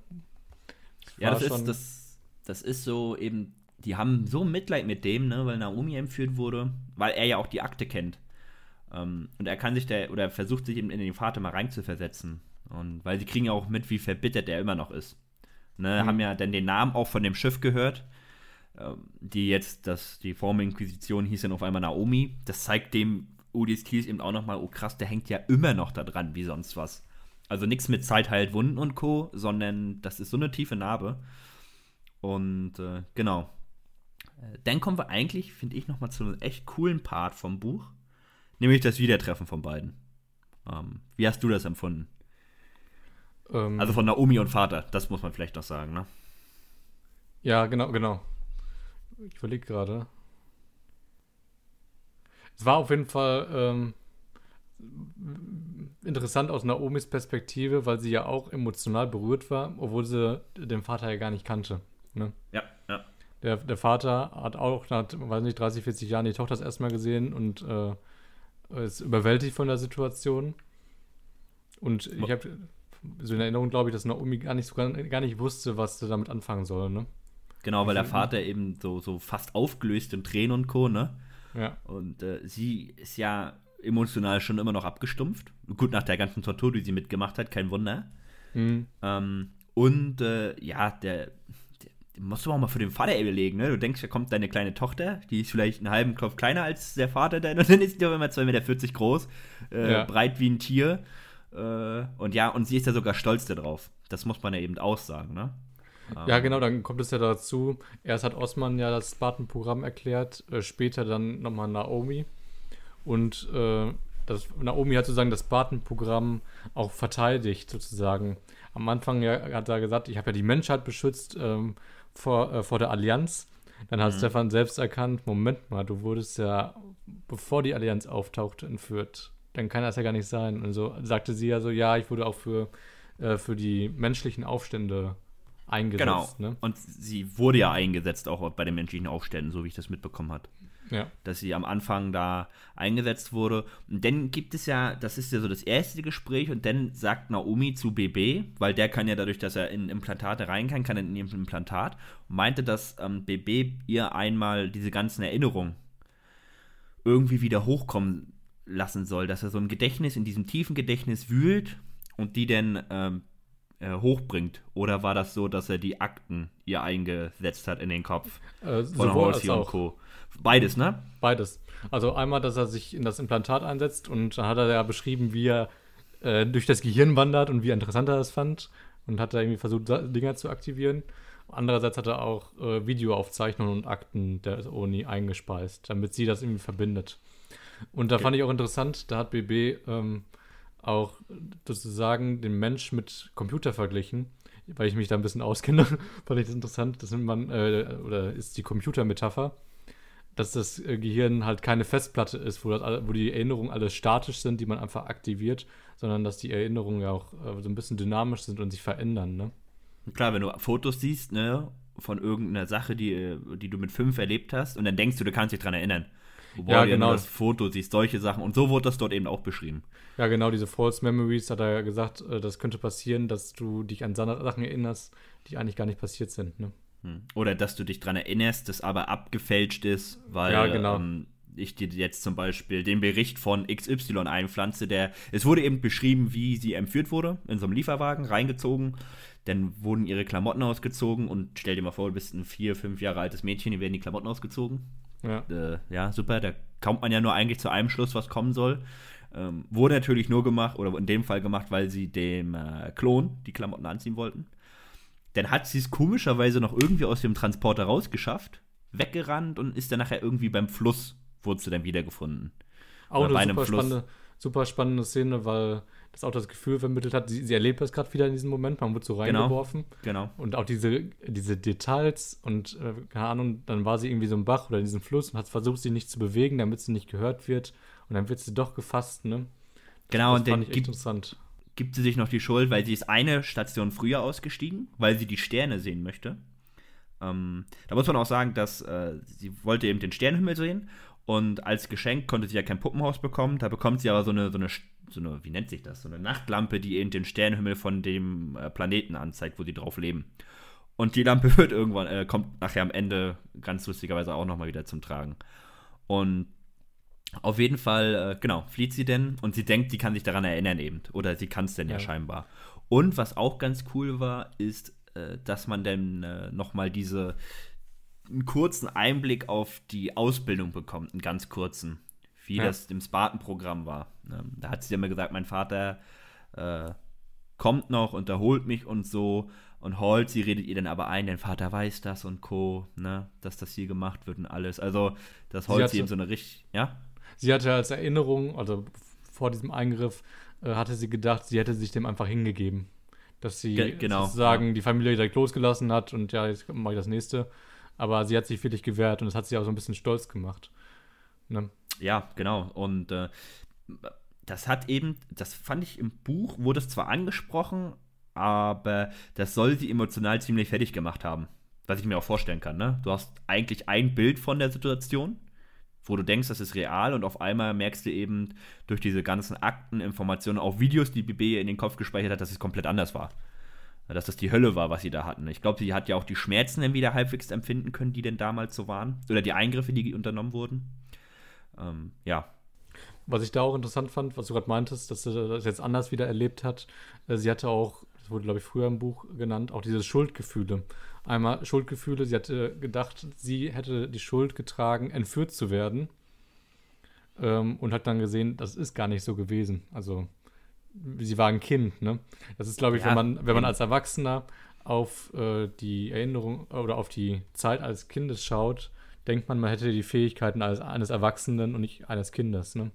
Genau, Ja. dass du, ja, genau, dass du dich besser wehren kannst, ne? Dass du Situationen auch anders einschätzt, aber als Kind schätzt du eben das anders ein. Ähm, genau, und das hat sie ja, soweit ich weiß, hat sie das ja machen lassen, um entscheiden zu können, ob sie mit auf Venezia kommen möchte oder beim, äh, äh, beim Militär bleibt. Ja. Weil, äh, aber ganz ehrlich, so wie sie, wie es auch schon im Buch gesagt wurde, sobald sie frei wäre, wäre sie zum Abschluss auch frei gewesen, so nach dem Motto. Ja, Also, Osman hat gesagt, also die äh, Admirärin vom Uni hat gesagt, ist das frei, aber alle wussten irgendwie, sie war, war halt teuer, ne? eine teure Ressource, eine teure Waffe, die lässt man nicht einfach los, ne? Sie hätte es Genau. angeblich dann arra- arrangieren können, aber ob das dann wirklich so ist, ne? Schwierig, Weiß schwierig. man nicht. Ähm, Was ich aber noch, auch noch sagen wollte, war, ähm, da hat sie auch noch mal ein bisschen reflektiert, als sie den Eingriff hatte zu dem Spartan-Programm. Und da hat sie auch beschrieben, dass sie es interessant fand oder paradox fand, dass die Allianz etwas Positives in ihrem Leben war, weil sie so ein bisschen die Existenz als Spartan aufgewertet hat. Fand Stimmt, ne, dadurch, weil- dass sie weil- halt dann die Menschheit dadurch beschützen konnte, ne? Weil es ja auch glorifiziert wurde, denn die Spartans. Hier die Helden, die Retter. Ähm, das, das, ich finde, das kann man auch mal super sich vorstellen, weil man kennt ja, wie die Amis sind mit ihrem Militär. Das wird da ja auch so glorifiziert und cool gesprochen. Und das kann man sich eben super vorstellen, wie das mit den Spartans gemacht wird, ne? Unsere Helden, 30.000 Abschüsse, Anzang-Helis, so nach Motto, ne? So richtig Ja. diese Werbeplakate und so. Und We want you, werden Spartan. Äh, so eben nach Motto. Ja. Und ähm, äh, ja, dann kommen wir eigentlich zum letzten Part, wo dann auch die Kicker-Dame, cool von, äh, mit äh, dem jetzigen verbunden wird, nämlich die Suche des Schlachtkreuzers. Oder das Finden vom Schlachtkreuzer denn. Und ähm, da ist es so, ja, ja, er wird einmal von den Kikya gestürmt. Äh, und dabei spielt eben der vorhin angesprochene Huragok eine ganz, ganz große Rolle bei dem Ganzen. Und äh, willst du das übernehmen? Ähm, kann ich gerne machen. Jedenfalls, äh, die Kicker ähm, schneiden sich in die Inquisition ein und wollen dann zur Brücke, um die Kontrolle zu kriegen oder zu den kritischen Positionen zum Reaktor und was es da alles gibt. Und äh, Sink bisweilen, oder der Ingenieur, ähm, möchte ja eigentlich Stimmt. nur den Reclaimer, also dem Vater von Naomi, Zugriff erlauben und sperrt sozusagen dann alles, macht die Türen dicht, dass sie nicht weiterkommen und ja, sendet dann ein Notsignal aus, was dann an die äh, an Kilo 5 gelangt. Genau. Genau, und der Feuer wurde ja auch schon abgesprochen, dass er dann eben zu einer Position fliegen soll, äh, wenn äh, der Vater von Naomi sich nicht meldet. Das macht er dann auch. Und ähm, just in dem Moment, als, oh Gott, wie hieß denn das Schiff nochmal, auf dem Kilo 5 ist? Die Port Weißt Stanley. Ah, als die Stanley dann ankommt, das Einzige, was sie dann sehen, ist eben dieses Schiff, mit dem sich die Kick ja äh, an die Inquisition angeschlichen Weißt haben. du noch, wie die hieß? Diese Namen, Äh, ne? Der meinst du das kleine Schiff oder was? Äh, von den Kicker, ja. Nee. Die hieß Musterknabe. Ach, stimmt. ja, Musterknabe, stimmt. Äh, genau, und die sehen sie dann einfach nur, wie sie äh, auch in den äh, Slipspace springt. Und ähm, weil der Vater ja weiß, wo das Schiff hingesprungen ist, macht er so einen kleinen Deal aus eben mit äh, Osman, dass wenn er sagt, wo das ist, dass Naomi eben mitkommen darf und so. Ähm, ja, und dass sie dann frei ist, wenn sie das möchte. Und daraufhin sagt er dann, wo der versteckt ist. Und sie gehen dann auf das Schiff. Aber eben ein bisschen strategisch, ne? Zwei Gruppen. Einmal Vars und der Vater und einmal Mal und Naomi, die sich hinten anschleichen. Und ja, da spielt eben der, wie hieß der nochmal? Singt bisweilen. Spielt Ja. er nicht ganz mit. Der stellt eben allen so ein bisschen äh, ein paar, ja, Steine in den Weg. Und äh, ich weiß nicht, ob wir da groß jetzt drauf eingehen wollen. So, ob, ob fandest, Ah, war müssen, da wir, müssen wir eigentlich gar nicht. Das sind kleine Details, aber das Ende. Also, Genau, ähm, am Ende ist es denn so, dass äh, das Schiff von den Kicklern gesprengt wird, weil, ähm, ja, sie das nicht gut finden. Achso, und was man noch sagen muss, ist, dass BB eben sich über eine Schnittstelle in das Schiff einschleust, Das kriegt der kriegt singt bisweilen mit und dann dreht er eben komplett durch.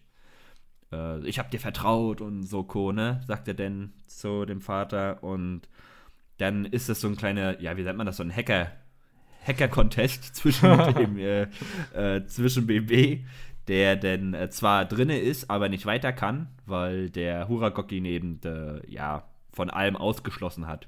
Hm, genau. Und es führt dann eben so weit, dass äh, beide zusammenarbeiten müssen, weil die Kick ja über die Reaktoren das Schiff sprengen. Und äh, ja, dabei entsteht dann eben eine Flucht. Das äh, war's und der Vater kommen relativ schnell wieder in den Hangar, über den sie auch äh, reingekommen sind in das Schiff und können dann sich schon in ein äh, Flugzeug flüchten. Aber Vas, äh, Mal und äh, Naomi müssen den ziemlich langen Weg rennen und äh, ja, die schaffen es dann gerade so äh, zum Pelikan von äh, Deveroix. Ja, Genau. und während der Flucht ist denn der Vater eben auch so, oh, verliere ich jetzt Naomi, schafft sie das, die paar Meter? Und äh, Genau, er ist gar nicht direkt geflohen, sondern war ja in diesem Spirit, in diesem, ja, ist Stimmt, das? Spirit, ja. Ja, Ähm, Landungsschiff, ne? In so einem Landungsschiff, ist aber in der Nähe des Schiffs geblieben, um zu schauen, ob Naomi es auch schafft. Und hat dann Genau. auch überlegt, überlegt ob er es dann auch selbst überhaupt schafft. Aber er hatte glücklicherweise durch den Huragok einen äh, Sipspace-Antrieb am Start und konnte damit halt auch fliehen später. Hat dann Genau, aber und- vorher ähm, von Vars noch, ähm, nee, von BB, von BB ähm, Dokumente bekommen, die beweisen, dass Naomi entführt wurde, damit er der Familie zeigen kann, dass er recht hatte und nicht so ein Verschwörungstheoretiker ist, wie er sein Leben lang abgestempelt wurde quasi. Genau, und da muss man eben auch sagen, dass Kilo 5 dachte, er schafft es nicht. Nur BB weiß, dass er es schafft, weil BB war dann auf diesen Spirit drauf und hat gesehen, aha, der hat ja einen Slipspace-Antrieb. Mhm. Äh, gut, dass es die Horror gibt, aber das Kilo 5-Team an sich denkt, er ist tot, weil das Schiff zu langsam gewesen wäre für Wobei- den Reaktor. Ja? Tatsächlich habe ich das am Anfang auch geglaubt, weil diese Formulierung ganz, ganz komisch war. Äh, Da wurde gesagt, das Schiff explodiert, äh, eine Schockwelle nach der anderen trifft sein Schiff und dann geht das Licht des Universums aus. Und dann habe ich überlegt, ist, er, ist, ist der Vater von Naomi jetzt tot? Oder Mhm, soll das einfach mhm. bedeuten, dass Slipspace ging an, also geht das Licht kurz aus oder man sieht nichts? oder soll es einfach ein offenes Ende sein und wir Leser sollen nicht wissen, dass er tot ist oder nicht? Was ich auch ganz interessant fand. Ja. Oder hast ähm, du es direkt, du hast das Buch schon gekannt, aber hast du das auch gedacht? Oder hast du gesagt, Nee, ich habe tatsächlich, also ich, also ich bin davon ausgegangen, er wird es überleben, weil äh, die Bücher sind gefühlt einfach so, dass es da nichts großartig gibt, was unangenehm wird. Bis Mhm. jetzt war es ja auch immer so, es kamen wenig unangenehme Stellen oder die Stellen, die unangenehm waren, haben sich zum Guten gewendet. Das war jetzt in dem Fall auch so. Erst denkst du, ja, er schafft es nicht und dann wird dir gesagt, ah, der hat einen Slipspace-Antrieb.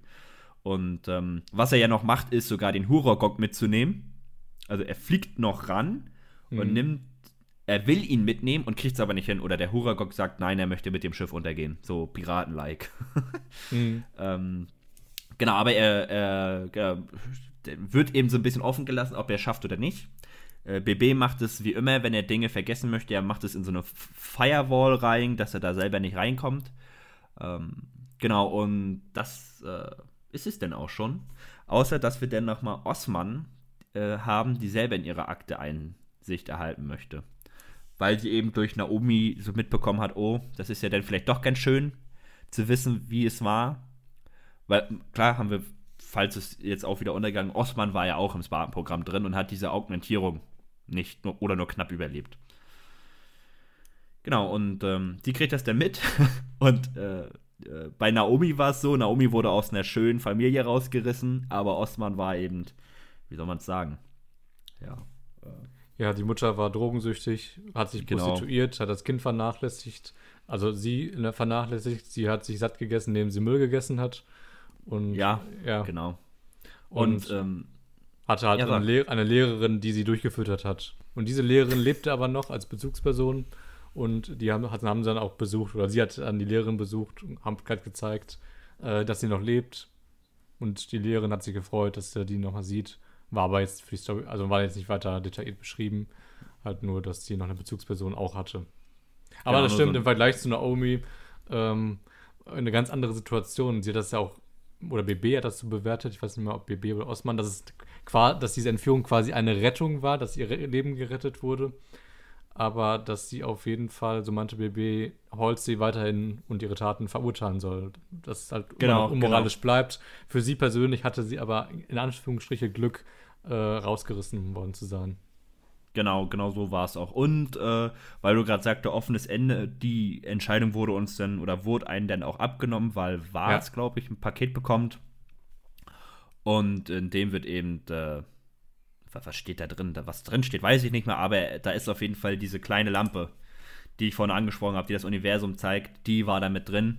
Und ein und, Puppenhausstuhl. Äh, ach, genau, ein Puppenhausstuhl. Und, Was äh, das schön rund macht, das Buch. Am Anfang hat der äh, Vater das Puppenhaus gebaut oder wird beschrieben und dann zum Schluss hat sie noch das Stuhl, einen Stuhl bekommen, so dieses Symbol, ne? Genau, genau. Und Dass das er die ganze Zeit an ihr gedacht hat. Ja. An sie gedacht hat und man sieht eben, er ist denn nicht tot.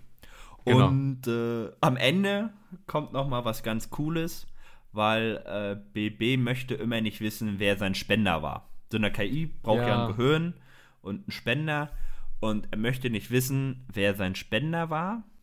Und äh, ja. Ich möchte kurz nochmal kurz äh, zur anderen Situation, was ich auch toll fand, mhm. äh, war auch nochmal emotional, wo Naomi und Vars dann da lagen, hatten diesen Projektor ah. an und äh, Vars, äh, die waren einfach glücklich, dass sie so eine Bestätigung haben, dass er überlebt hat, ne? Quasi. Genau, ja. Und das, ja, das war einfach eine schöne emotionale Szene, fand ich, wollte ich nochmal sagen. Und dann nochmal, also war ein schönes Ende und dann der Epilog, wo eigentlich bei jedem Buch Prolog und Epilog eigentlich bei den Halo-Büchern zu vergessen ist. Aber hier, der Epilog war echt schön, weil da hat man dann erfahren, wer der Spender von BB ist. Ja, ähm, bisschen gruselig irgendwie. Oder nicht gruselig, aber traurig. Ähm, willst du das machen? Gerne, weil es mir einfach so gefallen hat. Und zwar, ja. es war ein, ein Abschiedsbrief äh, von jemandem, der am Spartan 2 Programm beteiligt war, an Parangoski, also an der Chefin von Oni.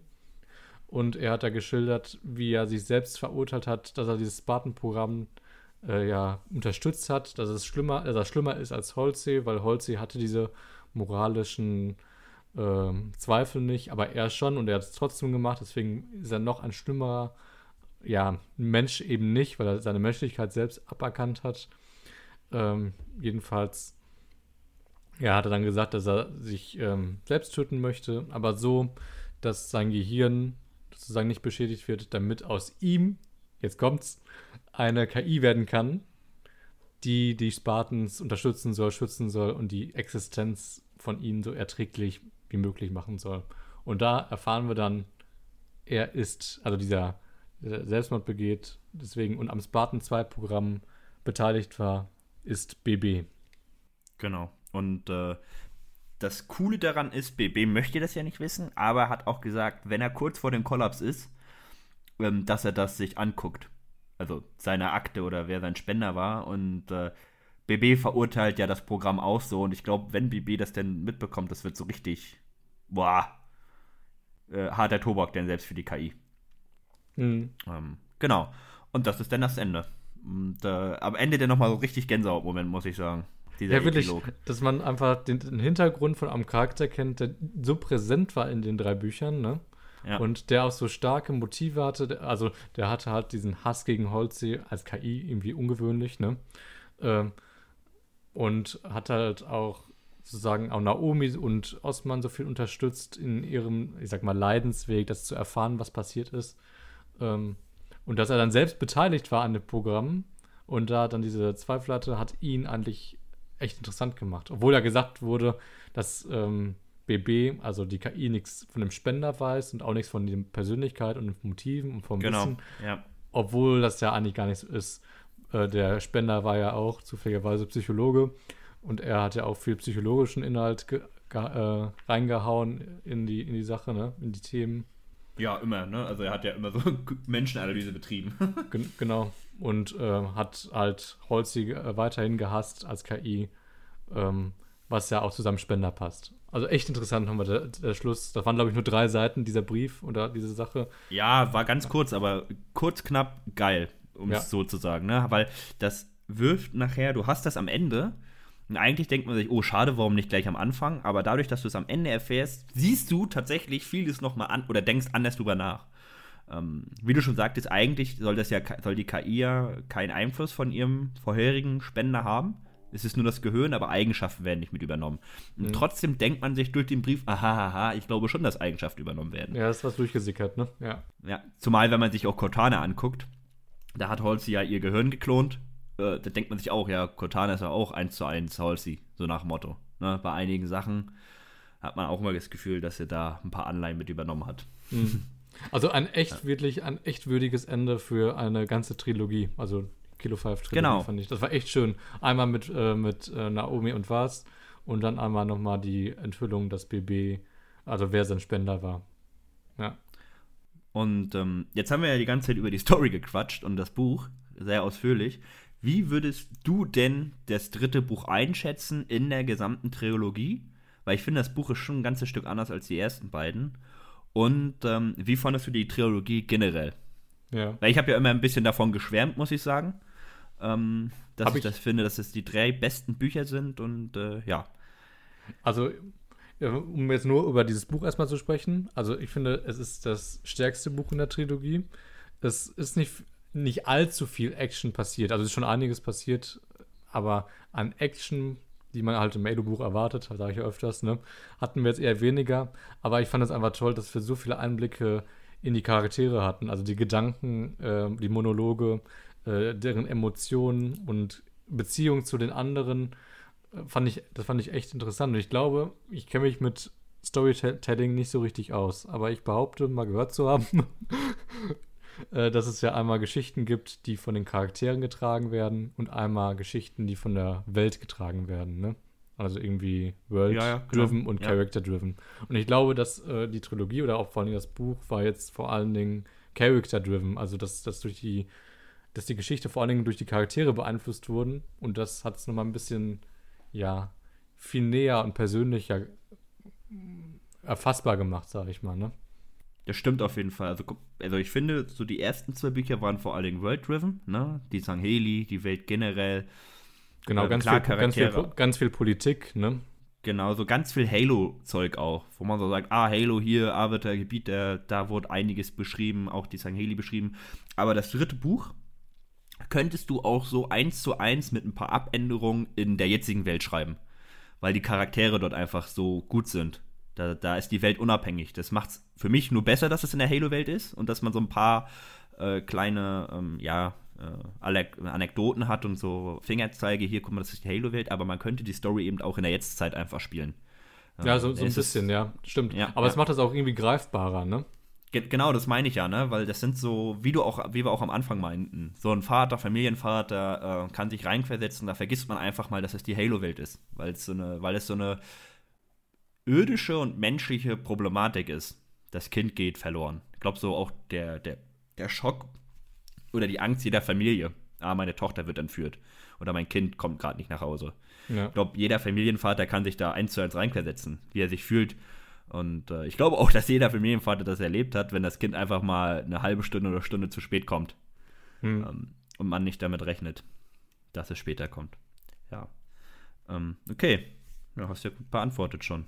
ähm, das ist das wie, beste wie, Buch wie, ist. Wie fandest du es im Vergleich zu den anderen beiden? Ah, ich bin eben äh, tatsächlich, als ich das Buch mittendrin war, habe ich mir gedacht, bah, irgendwie ist es das schlechteste Buch, aber Retrospers Retro, ja, na, ja. wie ist das Wort? Retro, in der Retroperspektive ist es, denn finde ich auch das beste Buch aus den Gründen, die du auch gesagt hattest. Mhm. Aber während des Lesens dachte ich mir eben so, ah, guck mal, krass, ähm, Im zweiten Buch hatten wir gefühlt eine Action-Szene, die die nächste jagt. Ähm, erst auf St. Helios, wie die da die Schlacht hatten zwischen Gebieter und äh, den Aufständischen, wie sie den Tempel stürmen. Nach Tempelstürmen war der Kampf äh, beim Turm mit den Frauen. Ähm, danach wird dann noch beschrieben, wie Jewel weg ist und das oder flieht. Äh, das hatte man ja alles nicht. Aber dafür eben das mit den Personen, wie du es gesagt hattest, ne? Und äh, ja. Ich glaube, dadurch das auch. Ja. Deswegen war die Geschichte vielleicht ein bisschen langsamer, ne? weil man so viele Monologe hatte. Genau, ähm, genau. Ist nicht so genau. viel passiert und es war dann auch ein bisschen gefühlt langsamer und es ist weniger passiert, obwohl schon ein bisschen genau. was passiert ist. Genau, und die einzige Action-Szene war tatsächlich eigentlich die wie das Schiff nachher, ne? Und äh, sterben auch gefühlt nur vier, fünf Kickja während eines Feuergefechts. Ähm, und sonst wurden ja gefühlt immer ganze, ganze, ganze Generationen ausgelöscht, so übertrieben. Ja. Ähm, und was eben auch war, ist, dass äh, weniger eben die Aliens beschrieben wurden, so wie wir es eben gesagt hätten. Ne? Das war einfach von den Charakteren, die wir schon haben, wurden die losen Enden alle verstrickt und schlüssig und sehr gut zusammengeführt. Und man hat zu jedem Charakter nochmal, außer vielleicht Phillips, weil der eben ein zweites Buch komplett hatte, äh, hast du nochmal richtig, äh, richtig einen Plus bekommen an äh, ja, Tiefe, um es mal so zu sagen. Genau, das wollte ich auch nochmal sagen. Danke, dass du mich erinnerst. Äh, und zwar fand ich auch richtig, richtig stark an dem Buch, dass das so verwoben war. Ne? Wir hatten ja diese unterschiedlichen Perspektiven, die wir jetzt abgeklappert haben. Die liefen ja jetzt nicht nacheinander, sondern teilweise parallel. Aber sie haben sich auch, äh, wo sie parallel waren, sich beeinflusst.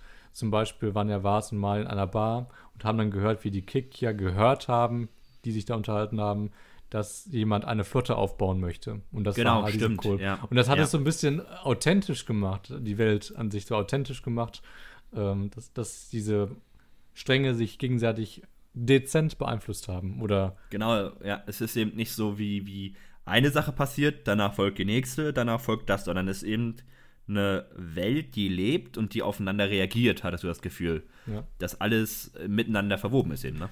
Wobei halt auch sehr viel Zufall war, ne? Sie haben zufällig den Vater gefunden von Naomi.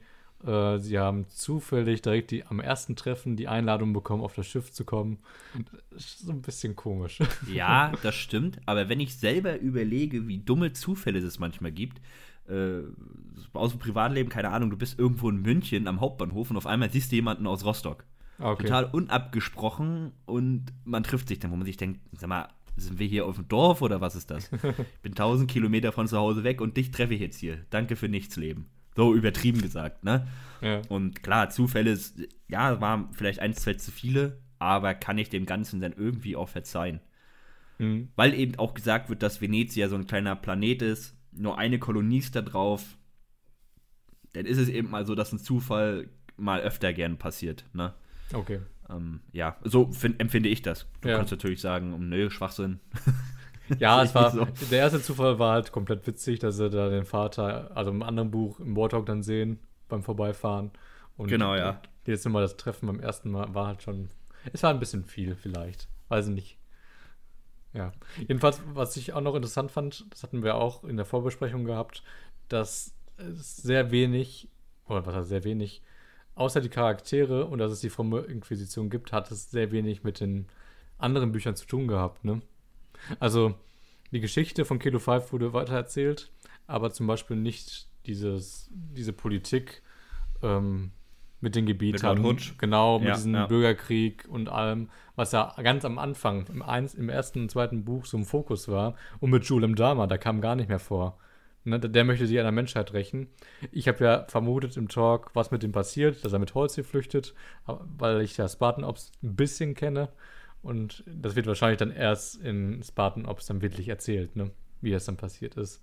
Ich habe Genau, ja gedacht, genau, das wird ja. in den Buch Büchern noch näher angeleitet. Aber das lag vielleicht auch daran, dass die Kilo 5 Trilogie, glaube ich, vor, während und nach dem Release von Halo 4 erschienen ist. Wenn ich das richtig Genau. habe. Ne? Ja, ja, ja, ja. Ich glaube 2011, das Buch, was wir gerade gelesen haben, 2014, irgendwie so, ja. Ja. Ja, aber genau. Ähm, ja, also es ist tatsächlich so, dass ziemlich wenig von den ersten zwei Büchern mit aufgegriffen wird. Ähm, ja, was finde ich jetzt aber gar nicht so schlimm ist. Ja? Nee, weil, es Weil, ging ja um die ähm, Charaktere, ne? Ja. Genau, genau. Genau, es wurde auch nichts Neues aufgemacht. Also kein komplett neuer Strang oder irgendwas, was so jetzt. Jetzt müssen wir in einem Buch mal schnell was erklären, sondern es wurden die losen Enden einfach alle zusammengeholt. Weil im Endeffekt waren wir bei Venezia ja schon am Ende des ersten Buches. Mhm. Ähm, wir haben eigentlich das zweite Buch, sind wir nochmal zu St. Helios, um dann wieder dahin zu kommen. So wie ich das am Anfang auch meinte. Ich glaube, Ähm, im ersten Buch wurde angedeutet, dass der Vater von Naomi auf Venezia ist. Im zweiten Buch haben Genau. sie ihn als erstes getroffen, also immer als Cliffhanger gehabt und jetzt wird der Cliffhanger in ein ganzes Buch verarbeitet. wenn man das so böse sagen will, genau. ähm, genau, und dann eben zur Frage, wie du die Trilogie am Allgemeinen fandest. Ähm, Ja. Ähm, so, so wie ich es immer äh, gepriesen habe oder schlechter, besser, anders. Vielleicht kannst du erstmal am Anfang sagen, warum hast du unbedingt gewollt, dass ich diese drei Bücher lese? oh, nicht, sollte jetzt nicht negativ klingen, aber warum fandest du diese Trilogie so faszinierend? Äh, das hast du gerade schon die ganze Zeit sagen, weil das tatsächlich über drei Bücher, gut, es gibt ja noch eine Trilogie, das ist die Blutsfede-Trilogie, ähm, aber über diese drei Bücher hast du einfach so starke Charaktere, die sich so krass gut entwickeln. Und wie ich auch mal sage, diese, diese Dynamik zwischen Vars und Mal finde ich gut. Oder auch wenn Phillips und BB und BB generell, wie er mit den Leuten agiert und dann die Entwicklung äh, in der Kilo 5 Trilogie von Naomi zu dem typischen Spaten, wie es eigentlich, wie er Master Chief das eigentlich ist, zu einer Person, die Gefühle hat, die öffentlich über ihre Gefühle redet, die Emotionen zeigt und wie du auch sagst, die nachher mit Vars äh, da liegt und sich diese Sternbilder anguckt. Oder das, diese äh, Projektion des Sternbildes ihres ehemaligen Heimatplaneten. Ähm, und das über diese drei Bücher einfach so stark sich entwickelt hat. Und auch Osman zum Beispiel, die von, vom Spartan auf einmal zum höchsten im Oni wird und damit auch ihren Disput hat, die Zweifel, die sie äh, quält. Da haben wir gar nicht viel drüber gesprochen, aber das hast du ja auch nochmal. Mhm. Und einfach das, das Ganze finde ich einfach als rundes Paket und ich muss auch sagen, ich bin traurig, dass ich jetzt schon wieder äh, kein, also dass es das jetzt erstmal wieder war für mich, für die nächsten zehn Jahre so nach dem Motto. Weil die Charaktere, man gewinnt sie eben lieb und das war es jetzt so. Na. Wie eine Serie, die dann beendet oder wo es keine neuen Folgen gibt. Genau, genau. Und man würde gerne eigentlich, dass es weitergeht. Ich würde jetzt gerne erfahren, was mit den beiden ODST passiert, ob die wieder ODSTs werden oder Naomi, was ist mit Naomi? So, ne? ja. Jetzt nach dem ganzen emotionalen Breakdown, was passiert mit ihr? Was macht Osma mit dem, äh, äh, mit dem Oni? Weil sie spricht ja auch immer davon, sie möchte das öffentlich machen, was verkehrt gelaufen ist im Spartan-Programm. Äh, mir tut der Zahn weh, wenn ich äh, weiß, dass BB nur noch drei Jahre oder so hat und denn den Kollaps hat. Irgendwie wünscht man sich, dass man vielleicht in der Zeit herausfindet, wie man diesen Kollaps äh, ähm, rauszögern kann oder dass der gar nicht kommt. All die Dinge eben. Ja. Ja. Äh, ja. Ich war ähm, am Anfang, ich habe das, glaube ich, im Talk schon mal gesagt, äh, am Anfang der ersten Bücher ein bisschen unterwältigt, sage ich mal.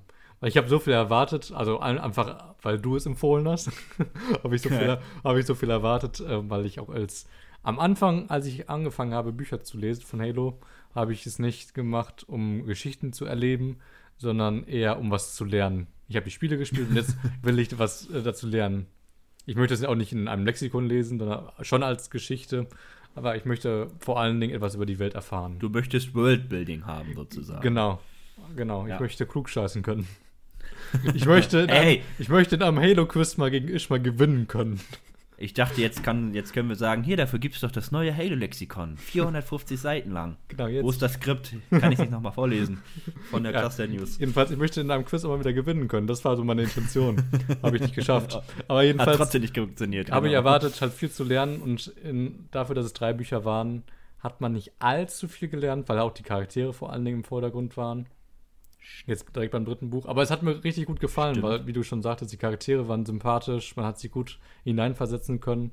Ab und zu war es losgelöst vom Halo-Universum, das hat mir auch gefallen. Also man konnte es kurz ausklammern. Ja. Fand ich doch jetzt ganz zum Schluss, weil das dritte Buch so gut ist, äh, zurückblickend ziemlich gut, die Trilogie, muss ich sagen. Aber am Anfang, ja, war ich mhm. skeptisch, dass du so begeistert bist, sag ich mal so. Hm. Vielleicht ist es wirklich das dritte Buch, weil das, oder die ersten zwei Bücher bauen es eben auf und dann im dritten kommen viele lose Enden zusammen. Ja. Wobei ich sagen muss, dass ich auch aus dem, aus dem zweiten Buch eben immer mitnehme, wie die Sangheli-Strukturen sind. Mhm. Ähm, den Krieg unter den Sangheli. Und ja, es ist, ja, generell aber, eigentlich dieses, ja. Aber da gab es halt auch viel hin, äh, durcheinander. Es gab viele Perspektivwechsel, die waren jeweils ja, auf unterschiedlichen ja. Orten, die sind hin und her gereist, von Venezia nach St. Helios, nach irgendwas. Das war mir ein bisschen, manchmal ein bisschen viel. Und ja, ich glaube, man, man, man merkt, dass wir das Buch jetzt, dass das Buch jetzt erstmal, dass wir weniger Zeit zwischen Buchlesen und Talk hatten. Du ja. hast dir krass viele Notizen innerhalb oder in diesen sechs Seiten da gemacht, deine Zusammenfassung. Hm. Ähm, aber dass das Buch generell auch ein bisschen geordneter ist. Es war simpler, Eben ja. Drei, ja. Simpler, nur drei Perspektiven und nicht Gebieter, Lord Hood, äh, Paronski, da, das, das, das, das, dies und Co. Sondern relativ, äh, ach ja, Jules Dama auch noch, ne? Der da auf seiner komischen Welt rumgestapft ist. Ja. Ähm, ja. Hat aber genau. echt gute, eindrucksvolle Szenen hinterlassen, fand ich, die ich so im Kopf habe und wo ich mich gerne zurückerinnere. Das muss ich sagen. Mhm. Und ganz interessant auch, ich, ohne jetzt zu spoilern, also ohne Spoiler, dieses Buch oder die Trilogie, die Thematik, er ähnelt oder wird auch in der TV-Serie behandelt. Halt alternativ, aber so das Spartan-Programm, genau in der Perspektive, wie es hier hatten, also dieses ein bisschen kritische, Ja, ja. wird in der TV-Serie auch behandelt. Auch sehr interessant. Ist nicht Kanon, aber auf jeden Fall da interessant. was an. Interessant, ey, da wie die, interessant, wie die Spartans damit umgehen. Das wird da auch thematisiert. Und hier ist es Kanon. Hier ist die Wirklichkeit. Hier ist das, wie es sein soll. Ja, da krieg ich wieder Plack auf den Zähnen, wenn ich nicht Kanon höre, ey. ja. Aber, Da aber auch, auch sehr interessant zu sehen und witzig, dass sie so viele Ideen aus diesem Buch übernommen haben. Zum Beispiel auch hat jemand beschrieben, dass die Spartans. Okay, das ist ein kleiner Spoiler aus Na, der Serie. mach, ja. Ein kleiner Spoiler ja, wir kann ich spoilern jetzt die, Wir spoilern jetzt nicht nur ein Buch, sondern einen kleinen Spoiler für Es die ist Serie. nur eine kleine Beschreibung, also es ist ein Nebensatz. Und zwar, die mussten, die Spartans haben ja beschrieben in der Serie, und du wirst es gleich wiedererkennen, dass sie in der Ausbildung einen Hund aufziehen mussten, ihn einen Namen nennen oder so mit dem Spiel Aha, ja, und zum ja, Schluss töten mussten. Um sie Ja, abzuhärten, um zu zeigen, dass sie die Befehle behorchen müssen. Und das kam in diesem Buch auch vor. Also es wurde zumindest beschrieben, dass das ein Ge dass sie das wusste, dass das Geheimdienste machen.